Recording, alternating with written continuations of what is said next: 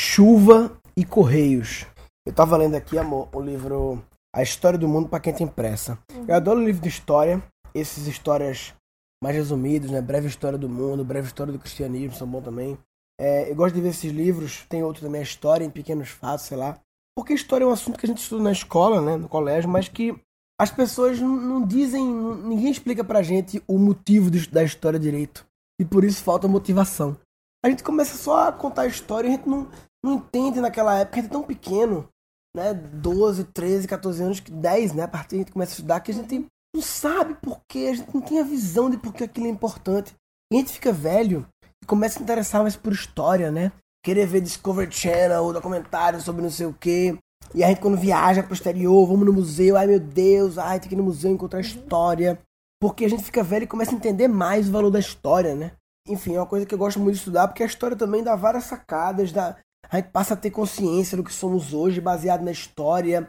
E as sacadas da história, as soluções que as pessoas deram na história para os problemas podem inspirar a gente, enfim. Agora, o que eu queria falar desse livro, que eu, esse episódio eu chamei de Chuva e Correios, é que a primeira página do livro, esse livro, amor, ele, ele, ele quer ser tão resumido, mais de 5 mil anos de história em 200 páginas. Ele quer ser tão resumido, que quando ele começa a falar que metade do livro, mais ou menos, é antes de Cristo, né, AC, ele, logo na primeira página, coloca interrogação aqui embaixo. Nos casos em que, obviamente, o ano em questão é antes de Cristo, e como a ideia do livro é ser sintética ao máximo, o AC foi suprimido. Diga aí, eles estão economizando o AC para poder ser mais. É um respeito ao tempo, né?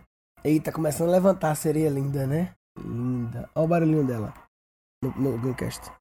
Ela tá chorando.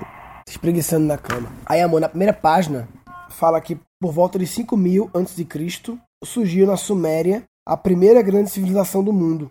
E começou a história dos excedentes, né? Eles começaram a ter excedentes agrícolas e tal. E suas terras eram sujeitas à inundação, tinham problema de água. E os sumérios construíram uma rede de valas e canais de escoamento. Essa é a primeira página do livro. E eu fiquei pensando, porra, 5 mil antes de Cristo. A gente tá em 2016. 7 mil anos depois, a gente aqui no Brasil. Qual é a principal catástrofe natural do Brasil? Chuva. É. Tanta catástrofe natural tem foda, terremoto, furacão, tufão, ciclone, maremoto, a gente não tem porra nenhuma. A gente tem a mais simples, historicamente, que é excesso de chuva, que se resolve como? Com rede de valas e canais de escoamento. Ou seja, o primeiro grande problema da primeira grande civilização do mundo foi resolvido com algo que 7 mil anos depois a gente não conseguiu resolver ainda. Que é criar um simples sistema de rede de valas e canal de escoamento para quando chover não inundar tudo. Muito louco, né? E aí, na página que eu marquei 20 do livro, um pouco depois, fala que a Síria, que acabou na época, já no século 7 a.C., 700 anos mais ou menos, ali eu tava falando de quantos mil anos? Já passou um tempo, hein?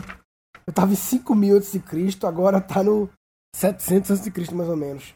A Síria tinha se tornado o maior império da época e tal, e para governar um império tão grande, eles construíram estradas e instituíram um serviço de correios altamente eficiente. Um serviço de correios à Síria. Coisa que hoje em dia, 2.700 anos depois, não tem, né? não temos ainda no Brasil um sistema de correios eficiente. Ah, mas eu uma vez mandei para os correios e chegou. Eficiência não é só chegar, é a que custo chega. Tem a ver com esforço, o empenho versus o desempenho. A que esforço acontece, né? Então, enfim, esse episódio é só falar sobre essa observação de a importância da história e essas duas curiosidades de que água e correios foi algo que a turma resolveu antes de Cristo, claro, no contexto deles, que era diferente, mas que E hoje em dia assim tá ineficiente, né? Se antes era assim, porque a melhora é tão ridícula. É porque o Brasil, na verdade, é assim, é é uma falácia um pouco falar isso, porque o Brasil não existia nessa época, né? É. O Brasil só existiu, entre aspas, depois dos portugueses de Mas ele 1500, tinha né? esse conhecimento. Sim, podia ter absorvido, os portugueses adivinham ter absorvido as melhores práticas disso, trazido pra cá, mas enfim, tem vários problemas que impediram isso. É bem, é, quem quiser falar sobre isso, gancast.com.br barra, barra o que, amor? Suméria. Tá. Gancast.com.br barra Suméria, que foi a primeira grande civilização do mundo. Eu vou desligar porque a minha filha tá chorando, linda, em pezinho no berço. Gancast.com.br barra Suméria, grupo do Gancast no Facebook tá lá. O Rádio Rock Papai, a Rádio Rock Daddy, que é grupo em- inglês também. E lembrando que 1 de maio vai ter o quê, amor? Rapidamente, 1 de maio vai ter o, o encontro online, que eu vou fazer a primeira vez que eu vou juntar a galera para falar ao vivo, vai ser o Fala Papai, porque a ideia é que eu clique nas as pessoas possam entrar ao vivo para fazer uma pergunta e vou responder na hora, seja qual for a pergunta, qualquer assunto. Então é Fala Papai, porque a pessoa vai entrar e falar Fala Papai, aí Fala Papai. Guncast.com.br Fala Papai. Entra lá, se inscreve. 1 de maio, domingo, na hora do Fantástico, é domingo, dia do trabalho. Dia do trabalho, dia para trabalhar, já que o dia da mentira é dia de mentir, dia do trabalho é para trabalhar. Então, é isso aí. Resumindo esse episódio, é sobre principalmente lembrar como somos ineficientes no Brasil, mas o mais importante da sacada eu acho que é olhar para a história.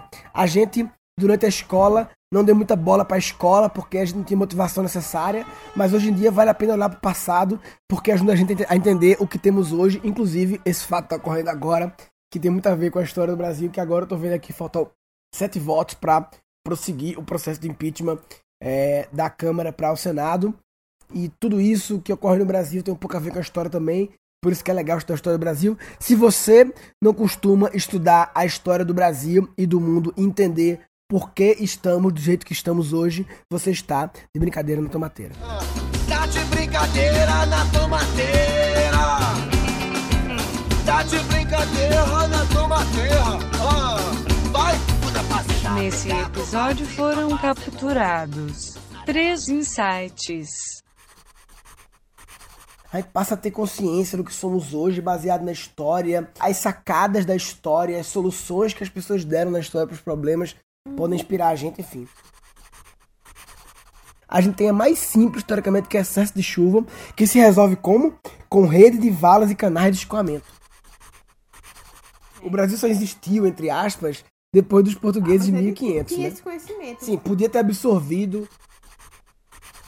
Falou papai.